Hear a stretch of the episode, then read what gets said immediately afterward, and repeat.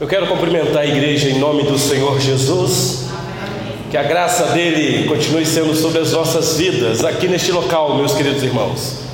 Que privilégio estarmos juntos mais uma vez, agora ao cair da noite. Eu quero convidar os irmãos a abrir a palavra do nosso Deus no Evangelho que João registrou, no capítulo 8, por gentileza. Como os irmãos do ato da liturgia disseram, é sempre, meus irmãos, uma alegria poder ter saúde, vigor para cantar louvores ao Senhor. Que bênção que é saber que nós temos aí fôlego de vida para tal. É um privilégio, meus irmãos.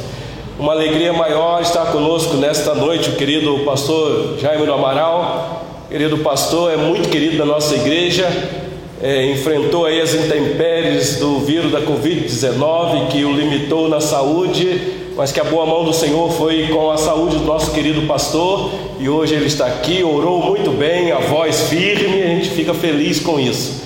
E a notícia é que a nossa irmã Maria também está bem, recuperada da saúde, nós ficamos felizes com isso. Então, que o Senhor Deus continue abençoando a saúde do nosso querido pastor. Meus irmãos, o Evangelho de João, capítulo 8, eu irei ler dos versículos 1 a 11, como está aí na demonstração. Todos acharam?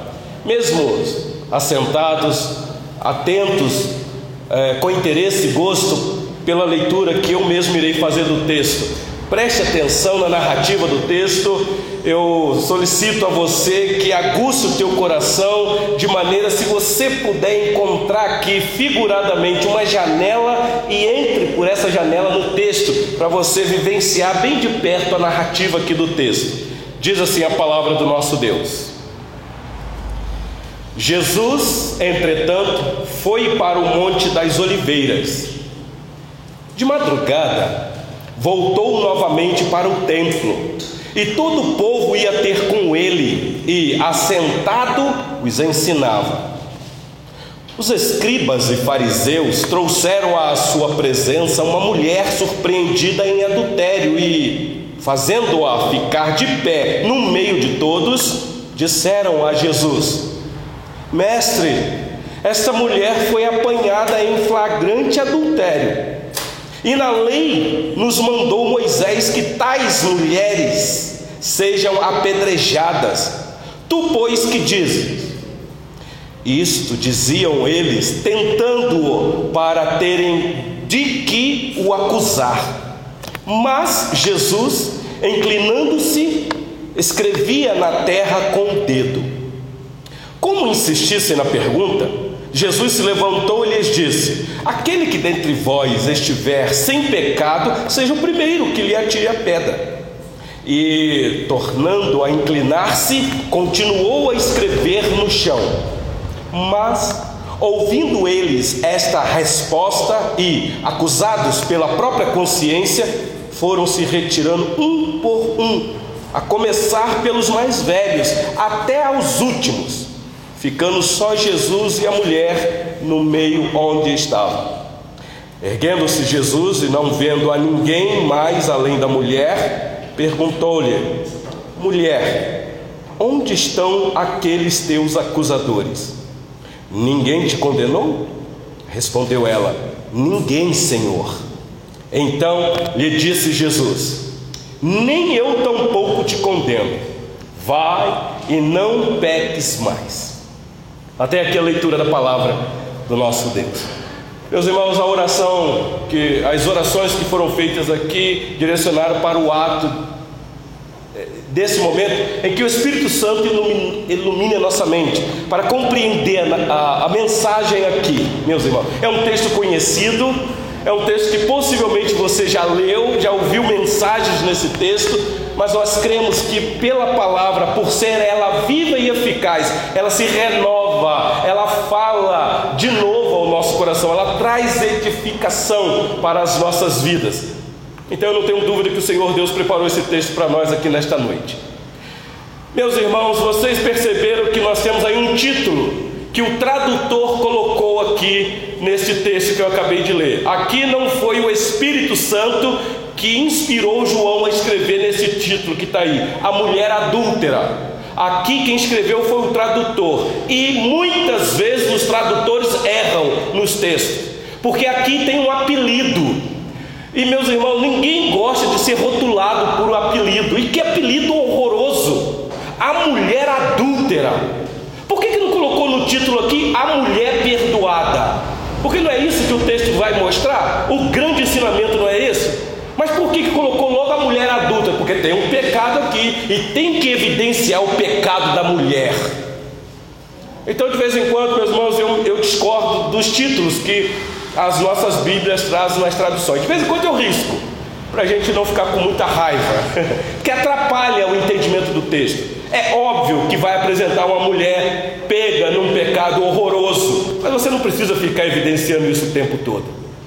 Então, a maioria de nós conhecemos esse episódio aqui como o episódio da mulher adúltera. Eu olho para esse texto e vejo a mulher que foi perdoada, foi aceita, e mais do que isso, meus irmãos, a mulher foi salva pelo Senhor Jesus. Então, este é o tema da nossa palavra: a mulher que foi perdoada e salva pelo Senhor Jesus.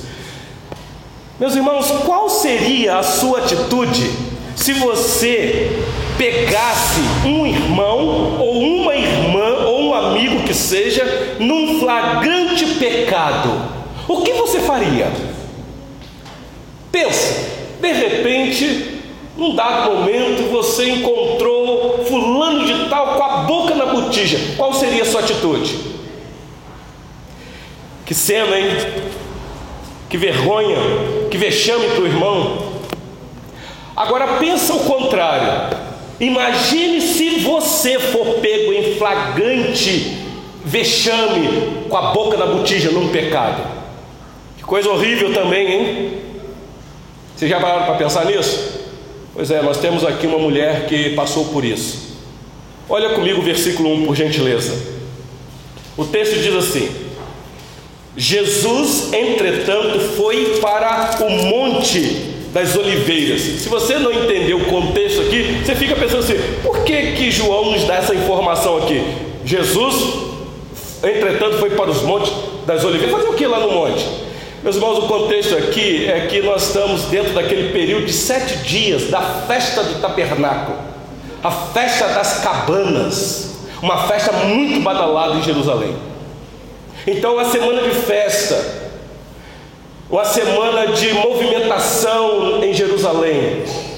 Nós não sabemos o episódio aqui, o que é que aconteceu, se essa cena aqui foi armada ou se realmente aconteceu este ato horroroso que eu vou explicar daqui a pouco.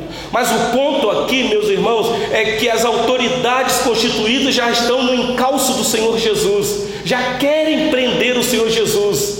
Na verdade, já haviam mandado, soldados prender o Senhor Jesus. Só que o Senhor Jesus está lá naquela festa, sentado ensinando, e de repente chegou os soldados para prender o Senhor Jesus. Só que eles não chegaram para prender de imediato. Primeiro foram dar ouvido ao Senhor Jesus. Quando eles sentam e começam a ouvir, pronto. Aquilo tomou o coração deles. Aí eles vão dar um relatório. Quando falaram, ué, cadê o homem? Vocês não disseram o homem, não? Ah, você não tem ideia. O homem iletrado, mas o homem fala com uma sabedoria. E aí eles ficaram assim, com raiva. É possível que vocês também caíram na lábia desse malfeitor aí. É só ler o contexto aí que vocês vão ver, meus irmãos. Até tem um episódio aqui que. Quer ver? Deixa eu ler para vocês. Acompanhe aí o versículo 45 do capítulo 7. Está para trás um pouquinho aí. Versículo 45.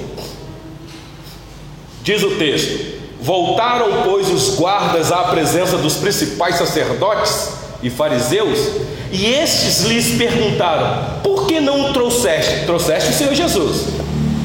Respondeu ele: Jamais alguém falou como este homem.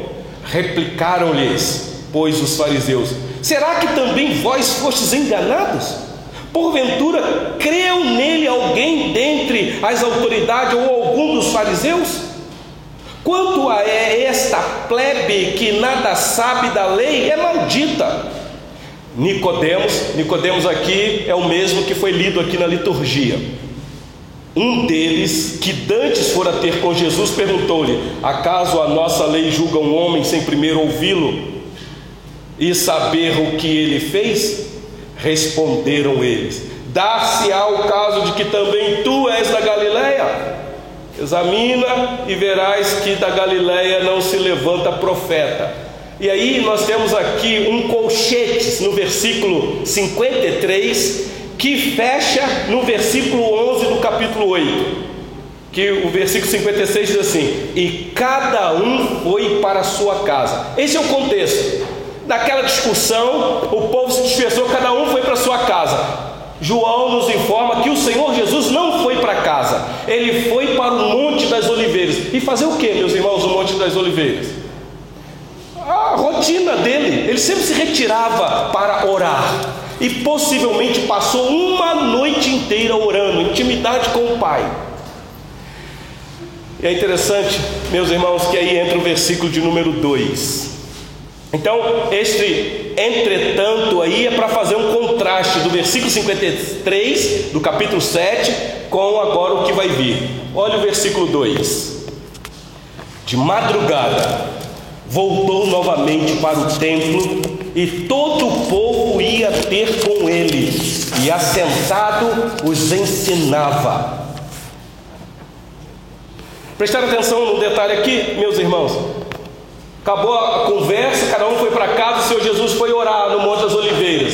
De madrugada, cedinho, ele já volta para o templo. Atitude de alguém que gosta de trabalhar, já cedo começa na labuta. O Senhor Jesus era desse jeito, ele não, ele não se cansava com muita facilidade, era homem, ele tinha fadiga, mas ele tinha disposição. Passou aquele tempo ensinando, até os soldados lá se maravilharam com o ensinamento dele, e ele volta e vai continuar ensinando no templo, talvez numa área lá permitida, no pátio. De madrugada, ele volta para o templo para ensinar a lei. Olha o versículo 3. Então, preste atenção aí que eles estão na armadilha aqui para tentar pegar o Senhor Jesus. Eles não desistem. Quando eu digo eles, eu estou falando dos fariseus e dos escribas, doutores da lei da época. O versículo 3 diz assim: Os escribas e fariseus trouxeram à sua presença uma mulher surpreendida em adultério, e fazendo-a ficar de pé no meio de todos, meus irmãos, eu quero tentar ver com vocês aqui três cenas, três cenas que está tão evidente aqui. A primeira é a mulher sendo pega num flagrante pecado. É o que nós vamos ver aqui. Segunda cena é a mulher sendo humilhada por estes homens, sendo colocada aí na, no meio destes homens sangue sedentos. E a última cena, meus irmãos, é a mulher sendo perdoada e salva pelo Senhor Jesus. Coisa maravilhosa. Então, o versículo 3 tem aí esta apresentação que os escribas pegam essa mulher num flagrante adultério. Os estudiosos, meus irmãos, não nos informam com detalhes como é que foi isso daqui. Até porque, meus irmãos, foi o próprio Espírito Santo que não quis que nós descobríssemos a cena aqui de detalhes. O versículo 3 diz que os escribas apenas trouxeram essa mulher na, pre... na presença do Senhor Jesus porque ela foi flagrada fazendo o que não devia, e colocaram ela em pé para ser sentenciada, julgada, para ser vilipendiada. Versículo 4 diz assim: E disseram a Jesus: Mestre, esta mulher foi apanhada em flagrante adultério. Pergunta que nós devemos fazer para o texto: por que, que esses homens não pegaram essa mulher e levaram diante de uma autoridade constituída para tal? Especialmente o sacerdote. O Senhor Jesus não era o sacerdote aqui para julgar este caso. Aliás, o Senhor Jesus aqui não era juiz.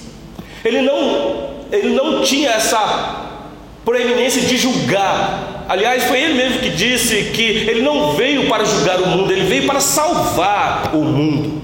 Então ele não era juiz. Essa mulher teria que ser levada diante de um juiz da lei.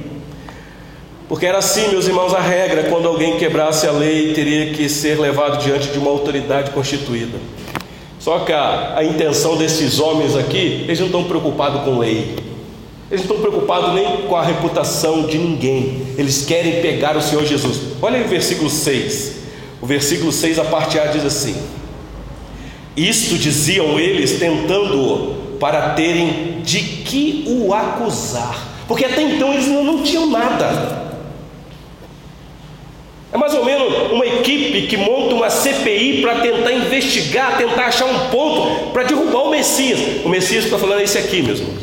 Então estão tentando ver se tem alguma coisa, e eles tentam daqui, tentam dali e não conseguem. Então eles maquinaram um plano maquiavélico. E aí nós temos o versículo 4 que nos apresenta estes homens falsos, dissimulados, chamando o Senhor Jesus de mestre.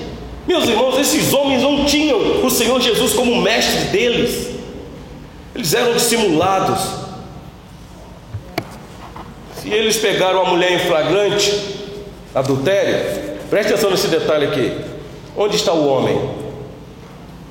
É uma pergunta que a gente tem que fazer para o texto. Alguns dizem, não, o camarada correu, ele foi esperto. Meus irmãos, aqui era uma a turma, era uma patota. Com muita facilidade eles poderiam segurar esse homem também. Muitos dizem que o homem fugiu, mas para mim o homem foi deixado embora. Eles liberaram o homem, porque o ponto não era nem querer pegar o homem, eles não queriam cumprir a lei de Moisés, eles queriam pegar o Senhor Jesus. Meus irmãos, tem coisa que o Espírito Santo não quis revelar, como eu disse para vocês. Quanto tempo essa mulher estava adulterando? Quanto tempo essa mulher estava fazendo o que não devia? Quantos anos tinha essa mulher? Qual era o nome dessa mulher? Ela era casada, ela era desposada, é recém-casada, onde estava? O Espírito Santo não quis revelar para nós isso. O ponto aqui não é este, meus irmãos. Nós não sabemos os detalhes. O que nós sabemos que agora ela foi pega no seu pecado. Foi pega em flagrante. E meus irmãos, aqui eu quero deixar um alerta para todos nós, todos nós que pecamos. Há um alerta da parte de Deus, da gente atentar para a lei do Senhor, porque os nossos pecados têm força para nos jogar na lama e, e sermos achados nele. Quer ver? Números capítulo 32, versículo 23. Porém, se não fizerdes assim, eis que pecastes contra o Senhor, e sabei que o vosso pecado vos há de achar. Meus irmãos, aqui é horroroso. Você já parou para pensar? Nós que temos os nossos planos maquiavélicos, achamos que ninguém vai pegar, que temos as nossas estratégias, não, ninguém viu, ninguém vai ver, porque do jeito que eu estou fazendo é impossível alguém me pegar. Eu quero dizer para você que o teu pecado te acha. Não sou eu que digo, é a palavra do Senhor. Eu não sei a cena aqui, quanto tempo essa mulher estava em pecado. O que eu sei é que agora ela foi pega em flagrante adultério. Meus irmãos, de vez em quando é necessário o Senhor Deus expor os nossos pecados mesmo, porque aí vem o tratar, é necessário, é o caminho do arrependimento, a prova do amor de Deus por nós é que Ele não vai deixar nós chacordarmos no pecado, muitas vezes Ele vai trazer à tona, ou público, ou na nossa consciência para nos envergonhar e nos chamar o arrependimento. Prestaram atenção aqui, meus irmãos? Olha comigo o versículo 5, por gentileza. Então, eles pegaram essa mulher em flagrante adultério e descaradamente cita para o Senhor Jesus, que eles dizem que é um mestre, dizendo que na lei nos manda Moisés que tais mulheres sejam apedrejadas. Tu, pois, que dizes? Meus irmãos, eu não sei se Chico Buarque tinha essa passagem, essa passagem aqui na mente quando escreveu uma música no ano de 1979, muito tempo. Não sei se aqui alguém lembra dessa música. Joga pedra na Geni. Joga pedra na Geni porque a Geni não vale nada. Ela tem que apanhar, ela é boa de cuspir, diz a letra. Porque Geni era uma adúltera. Então é natural a sociedade ter esta tendência de apedrejar aqueles que eles consideram pecadores. Meus irmãos, eu estou dizendo aqui que a lei autorizava apedrejar quem fosse pego em flagrante adultério. Só que eles não dizem toda a verdade, porque em Levítico capítulo 20, versículo 10, fala exatamente isso: se um homem adulterar com a mulher do seu próximo, será morto o adúltero e a adúltera, fariseus e escribas. Cadê o homem? Se vocês citam a lei, por que, que não trouxe o homem para ser apedrejado também? Deuteronômio capítulo 22 diz assim: Se um homem for achado deitado com uma mulher que tem marido, então ambos morrerão. O homem se deitou com a mulher e a mulher. Assim eliminarás o mal de Israel. Se houver moça virgem, desposada, e um homem a achar na cidade se deitar com ela, então trareis ambos à porta daquela cidade e os apedrejareis até que morram. A moça, porque não gritou na cidade, e o homem, porque humilhou a mulher do seu próximo. Assim eliminarás o mal do meio de ti. Eles estão certos, estão citando a lei, mas não citam a lei toda. Cadê o homem? Cadê o homem? Olha a atitude do Senhor Jesus, meus irmãos. Aqui a gente fica intrigante. Olha o versículo 6 aí, por gentileza. Eles estão querendo saber o que o Senhor Jesus disse. Aqui é uma, é, é uma armadilha, uma arapuca. Se o Senhor Jesus disse, é, realmente a lei diz, então vocês estão autorizados. Bom, aí ele vai contra a lei de Roma, porque pena de morte naquela, naquele momento era só a Roma que autorizava. Mas e se ele diz, não, não, não, não, não, não, não pode não, tem que usar de compaixão. Assim, ah, então o senhor está mancomunando com o pecado? Aí então, meus irmãos, aqui tem uma sabedoria. Nunca responda de imediato quando pergunta alguma coisa para você. Sabe como é que é, né? Quando as pessoas perguntam, logo você já quer dar a resposta. Olha o Senhor Jesus aí, versículo 6. Isto diziam eles tentando-o para terem do que o acusar. Mas Jesus, inclinando-se, escrevia na terra com o dedo. Que detalhe intrigante! Escrever na terra com o dedo. Alguns dizem que ignorou. Outros dizem, não, ele está dando tempo, ele está fazendo o povo pensar, ele não vai dar uma resposta imediata. Mas, meus irmãos, aqui nós temos talvez uma outra grande lição. Vocês lembram que o mesmo dedo que escreveu os dez mandamentos, agora escreve na areia. Preste atenção num detalhe. O que é que o Senhor Jesus está escrevendo ali, meus irmãos? É outra coisa que o Espírito Santo não revelou. E eu não vou dizer para você o que foi, mas eu posso conjecturar, sem ir muito longe. Será que escreveu os pecados daquela cena? Será que era isso que ele estava escrevendo na areia? Adultério, maledicência, dissimulação, calúnia, ira, assassinato e por aí vai. Meus irmãos, nós não sabemos. Nós não sabemos. Eu só sei que Deuteronômio, capítulo 31, versículo 18 diz assim: E tendo acabado de falar com ele, o Senhor Deus falando com Moisés no Monte Sinai, deu a Moisés as duas tábuas do testemunho tábuas pedra escritas pelo dedo de Deus. Aqueles mandamentos foram escritos, meus irmãos, com o dedo de Deus, o mesmo dedo que escreveu lá naquele palácio daquele rei devasso, dizendo que o reino dele haveria de ser tomado naquela noite.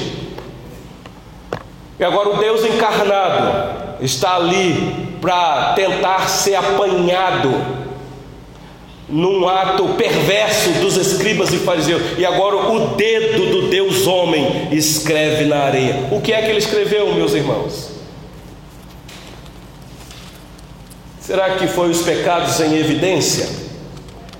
Não adulterarás, não dirás falso testemunho, não matarás, ou não cobiçarás porque o vai vir, meus irmãos, aqui é algo assustador. O Senhor Jesus, a princípio, não disse nada para fazer aqueles homens pensarem cair em si. Meus irmãos, nós devemos aprender com o Senhor Jesus. Ele não respondeu nada porque ele não veio para julgar, como eu disse, ele veio para salvar. João capítulo 12, versículo 47. Olha comigo o versículo 7 de João 8. Olha a insistência dos escribas e fariseus, meus irmãos. Como insistissem na pergunta, Jesus se levantou e lhes disse: Aquele que dentre vós estiver sem pecado, seja o primeiro que lhe atire a pedra. Não respondeu a pergunta que eles queriam. A lei manda apedrejar. O que é que o Senhor diz? Vocês querem saber o que eu digo? Eu quero saber qual de vocês não tem interesse nessa mulher? Se vocês pegaram a mulher em flagrante adultério, então vocês estavam na tocaia, estavam olhando. E qual de vocês que na hora lá viu o ato não desejou ser aquele que estava lá? Quem é que nunca desejou adulterar aqui? Se vocês não têm pecado, atire a primeira pedra. Joga a pedra na Geni. O Senhor Jesus sabia, meus irmãos, que aquele aqueles homens eram piores pecadores do que aquela mulher, muito piores.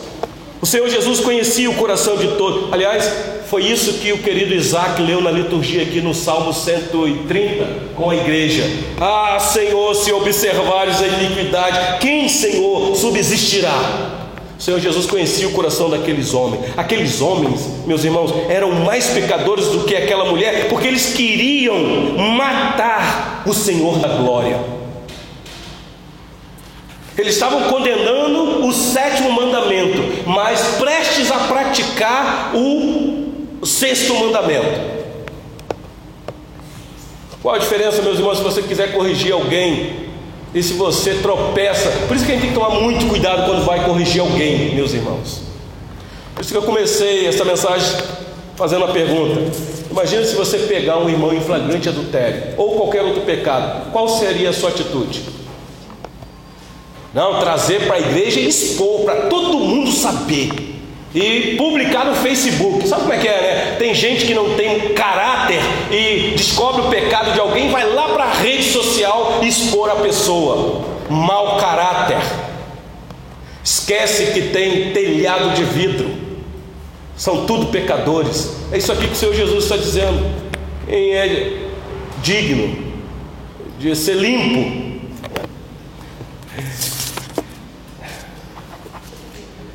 Versículo 8 e 9 diz assim: E tornando a inclinar-se, continuou a escrever no chão. Meu Deus. Mas, ouvindo eles esta resposta, e acusados pela própria consciência, foram se retirando um por um, a começar pelos mais velhos, até os últimos, ficando só Jesus e a mulher no meio onde estava. Meus irmãos, eu vejo essa cena aqui, eu fico maravilhado. Eles estavam, essa mulher foi pega num pecado. Meus irmãos, aqui o texto não está passando a mão no pecado dessa mulher. Muito pelo contrário, o texto mostra que a mulher é uma mulher pecadora. Ela estava num adultério. Mas agora as circunstâncias levou ela diante daquele que pode transformar a vida dela. Talvez esse é o único caminho de salvação para ela.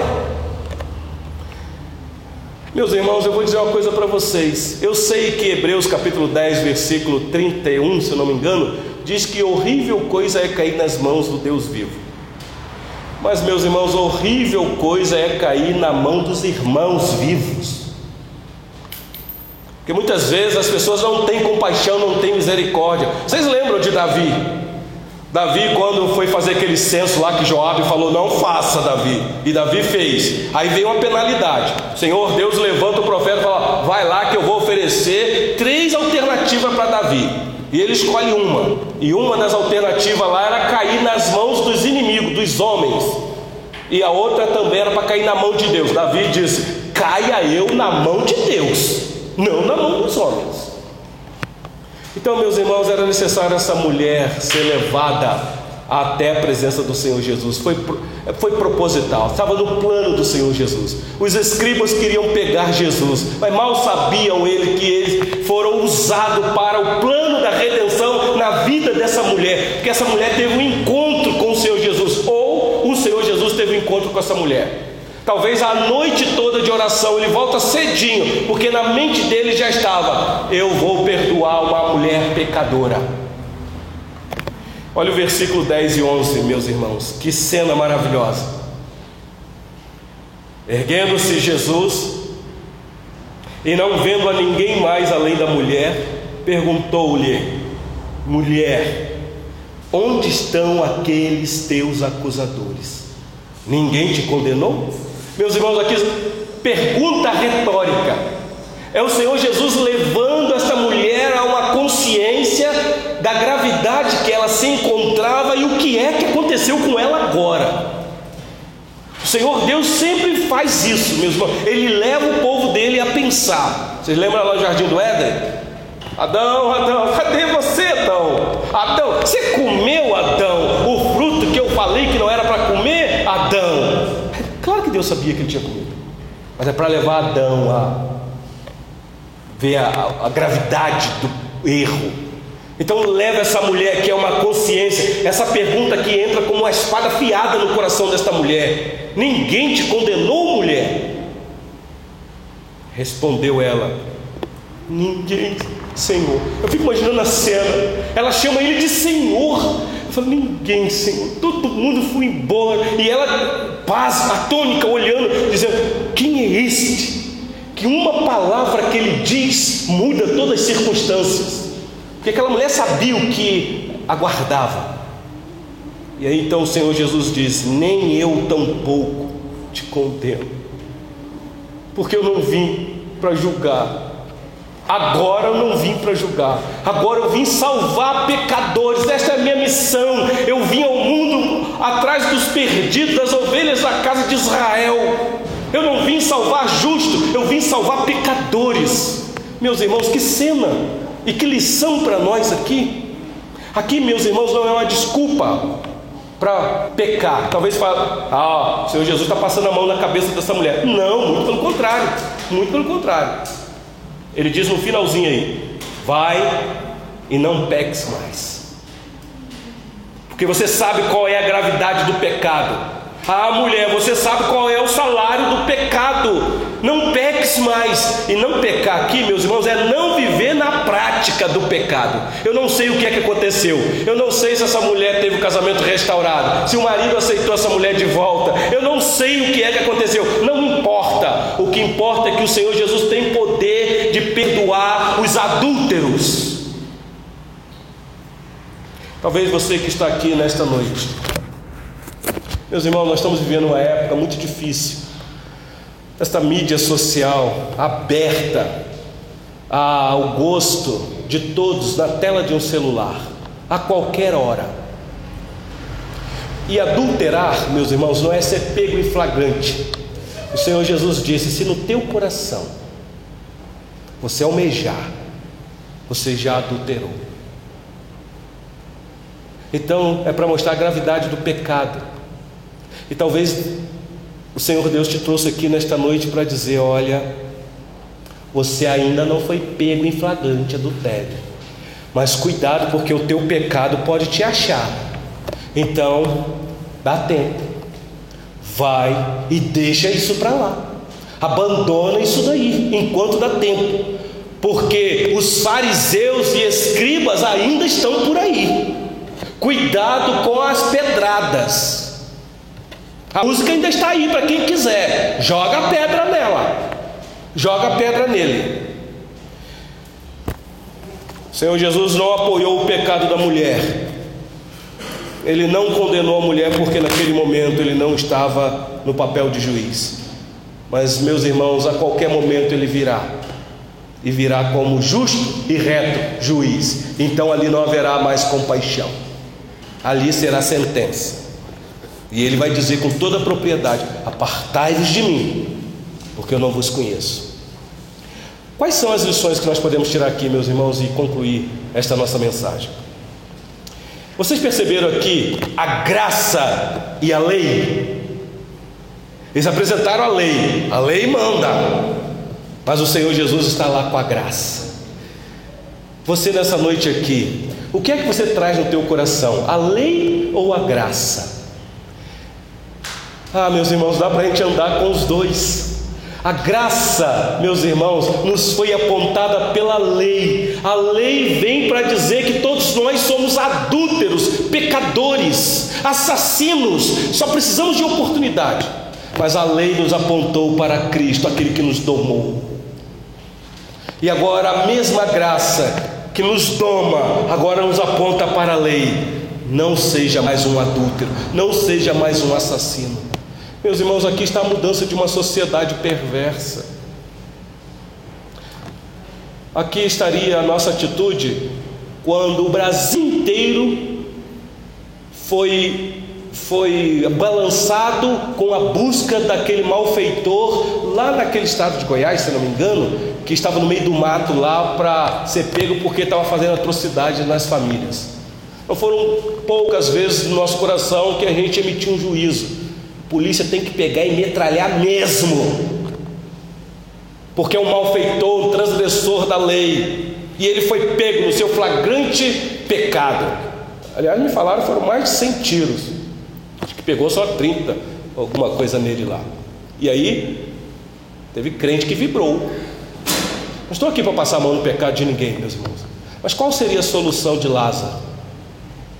A graça, maravilhosa graça. Mas Deus tem o caminho dele, meus irmãos. Mas não seja você um causador. Ali foi a lei, a lei foi cumprida, tá bom, meus irmãos? Não estou aqui é, minimizando o crime de ninguém. Mas o que eu estou dizendo, meus irmãos, é que a graça e a lei transformam o nosso coração, porque nós temos um Deus, na pessoa bendita do Senhor Jesus, que é grande, a grandeza de Jesus de perdoar pecadores. Eu não sei quais foram os pecados daquele homem lá na cruz, porque ele recebeu a sentença de morte. E o pecado tem a sua consequência mesmo. Vocês lembram disso? Lá na cruz, um continuou blasfemo, mas o outro não. O outro, num dado momento, ah, lembra-te de mim. Meus irmãos, se o Senhor Deus, se o Senhor Jesus quisesse, aquele homem teria descido da cruz. Sei lá como um pregador uma vez disse, ele faria que um terremoto acontecesse, a cruz daquele homem que se arrependeu poderia ter caído, ele soltado da cruz e ter ido embora, e ficado só o Senhor Jesus e o outro malfeitor lá. Mas por que é que ele teve que ficar e morreu? Porque a penalidade do pecado é essa mesma, meus irmãos. Aqui essa mulher foi dada a ela uma oportunidade de não pecar mais. Mas cuidado com o salário do pecado, meus irmãos. Talvez nessa noite Deus te trouxe aqui para te chamar ao arrependimento. Ainda dá tempo. Ainda dá tempo. Arrependam-se. E venha. Porque o caminho é esse. Não é venha como está e continua. Não. Venha como está e participe do discipulado do Senhor Jesus. Porque há transformação, há mudança de vida. Não peques mais. Não podemos, meus irmãos, é, mancomunar com o pecado, porque o pecado contamina. Pecado contamina. E é horroroso ser pego em flagrante. É horroroso ser exposto. É horrível, é vergonhoso. Nós temos vários relatos disso: pecado de Davi, pecado de Acã e tantos outros nas Escrituras. Serve de lição para nós. Vamos orar, meus irmãos, nesse momento?